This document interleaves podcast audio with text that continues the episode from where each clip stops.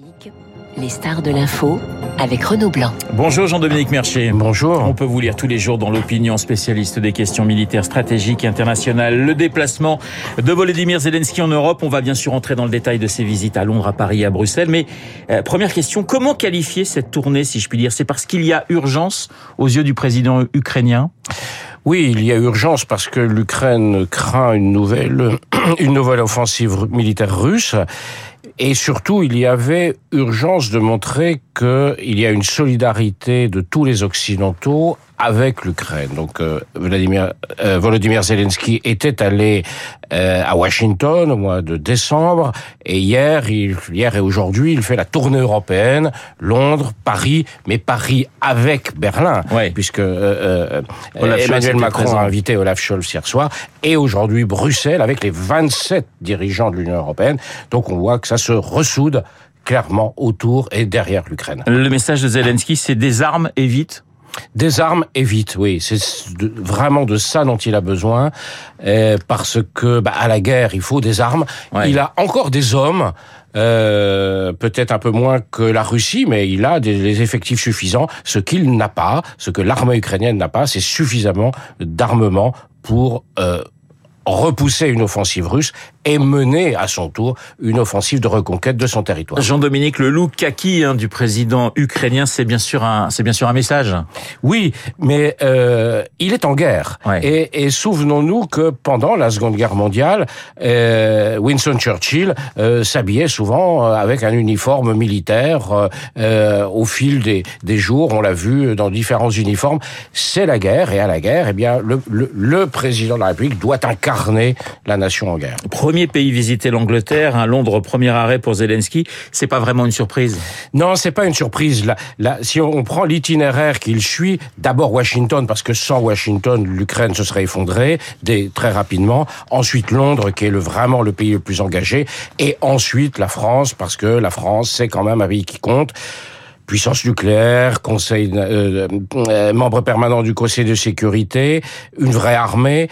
Et la France avec l'Allemagne. Donc on voit bien effectivement que qu'il y a un, un ordre politique aussi. Oui, alors Emmanuel Macron avec Olaf Scholz hier soir. Il y a les mots de Zelensky qui déclare avoir désormais totalement confiance en, en la France. Ça met fin aux incompréhensions, aux, aux doutes, si je puis dire, qu'il y avait eu pendant plusieurs mois. Globalement, je pense que oui. Euh, on n'est pas à la merci d'une petite, d'un nouveau message un peu, euh, euh, un peu déstabilisant d'Emmanuel Macron, qui est quand même un homme qui pratique le en même temps. Ouais. Il a beaucoup trop pratiqué sur ce dossier, Euh, mais pour l'instant, oui, les choses semblent quand même clairement alignées. Euh, il a dit, il a utilisé hier soir un mot important. Il a parlé de la victoire Ouais. de l'Ukraine, et ça, ce mot, il restera. Donc on oublie le ne plus humilier euh, Poutine. Bah, écoutez, pour Ouais. l'instant, on ne l'entend plus et, et je pense qu'il y a une prise de conscience du fait qu'on est passé, comme, la- comme le dit euh, le président Zelensky dans une interview au Figaro ce matin, il parle, la situation maintenant est irréversible. C'est vrai qu'elle est irréversible. C'est la guerre et à la guerre, il faut y aller. Alors cette visite de Volodymyr Zelensky à l'Elysée, on en parle également avec la consultante de la présidence ukrainienne en France, Oksana Menilchuk. Bonjour. Bonjour. Vous, il y a pour vous, je posais la question à Jean-Dominique Mercier à l'instant, il n'y a plus pour vous d'incompréhension entre, entre Kiev et Paris? Mais vous savez, il n'y avait jamais une compréhension. Il y avait mal entendu dans les médias, il y avait mal entendu dans la classe politique en France. Mais entre Kiev et Paris, il n'y avait jamais euh, mal entendu. Euh, je voudrais contredire euh, votre intervenant précédente. Euh, déjà, les, entendre parler que Macron beaucoup trop pratiqué sur ce dossier, non, je pense que le président français, il a fait vraiment ce qu'il fallait faire dans l'état de guerre. Et quand vous dites que sans Washington, l'Ukraine s'effondra, je voudrais vous dire que l'Ukraine a quand même battu l'armée russe dans les premiers mois de la guerre avec ses propres moyens. Et la première pays qui est vraiment envoyé l'armement, c'était la France, c'était pas Washington. Donc, euh, j'aimerais bien quand même qu'il y aura la justice et les vrais faits dans les ondes et dans les médias français, parce qu'il y a trop de vagues dans les médias français des défaitistes qui pensent que oui, l'Ukraine va perdre, oui. Euh, c'est pas ce qu'on dit, hein. Pardonnez-moi, mais c'est pas ce qu'on dit. On dit il simplement. Faut changer, il faut changer un peu l'attitude. Alors, c'est pas tout à fait ce qu'on dit. On dit simplement qu'effectivement, l'aide française a été, y compris, critiquée par par Kiev. Cette tournée, quand même, c'est pour accélérer les livraisons d'armes. On est bien d'accord. Euh, on est bien d'accord, mais je n'ai pas entendu la critique par rapport de l'aide française. Euh, ce qui était critiqué par Kiev, c'est comme vous avez signalé auparavant, c'est cette phrase "il ne faut pas humilier Poutine", mais euh, on n'a jamais critiqué. Au contraire, on a remercié parce que les premières canons qui ont qui ont été décisives pour l'offensive ukrainienne, c'était les canons César. les premiers blindés qui sont apparus, c'était les blindés français donc il n'y avait jamais critique. Euh, ce voyage, maintenant, on le considère pas uniquement comme le voyage pour euh, pour l'armement, mais aussi parce qu'il y avait cette vague qui a monté de défitisme en Europe. Et il fallait finir avec ce défichisme par les propos de M. Zelensky, qui le fait, à mon avis, très brillamment. Merci beaucoup, Oksana Menilchuk, d'avoir été ce matin en ligne avec nous. Je rappelle que vous êtes consultante de la présidence ukrainienne en France. Jean-Dominique Mercher, les tanks européens, les tanks Léopard, c'est pourquoi on va parler des avions dans un instant, mais il y a cette question des tanks. On parle du mois d'avril.